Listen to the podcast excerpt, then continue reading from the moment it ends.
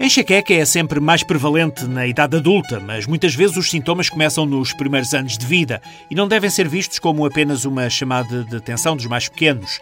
O neurologista pediátrico, Filipe Palavra, aconselha os pais a estarem atentos a alguns sinais, como as dores de cabeça ou sintomas associados, mas, sobretudo, à falta de predisposição para as brincadeiras. Existe efetivamente diagnóstico de enxaqueca em idade pediátrica, porque nós muitas das vezes percebemos as características da dor na criança de forma indireta. Uma criança que não brinca porque tem queixas de dor de cabeça é porque tem efetivamente uma dor de cabeça forte.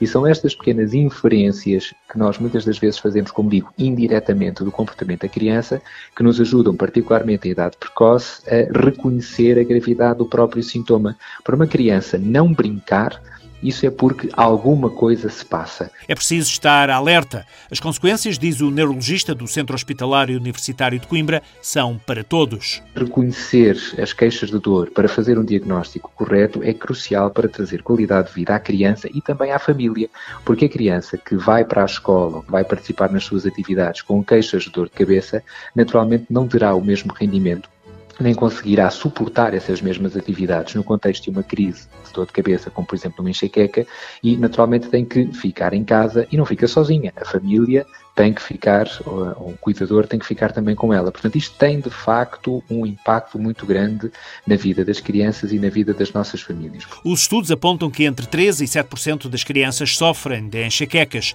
razão pela qual, aos primeiros sintomas, deve ser procurado um médico para ter diagnóstico e mais rapidamente seja disponibilizado tratamento adequado. Perante o diagnóstico ou perante a queixa de dor de cabeça, não desvalorizemos uh, a queixa da criança, procuremos ajuda médica e tenta, tentemos perceber se de facto por detrás disso está um diagnóstico, como por exemplo de uma enxaqueca, que tem, como digo, um tratamento uh, específico e um tratamento que deve ser supervisionado pelo médico. Depois, na adolescência, é quando surgem as primeiras características que definem a enxaqueca para a fase adulta.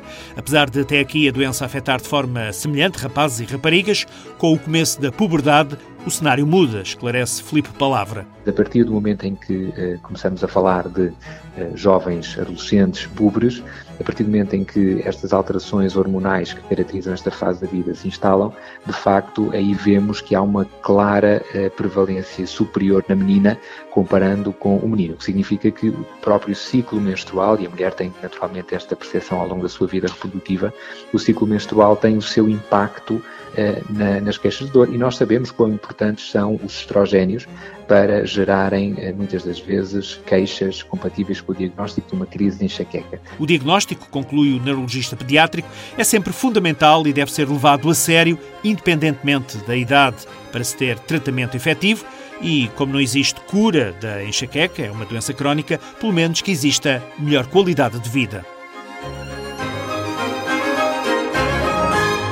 Vida com enxaqueca uma iniciativa TSF com o apoio da Teva.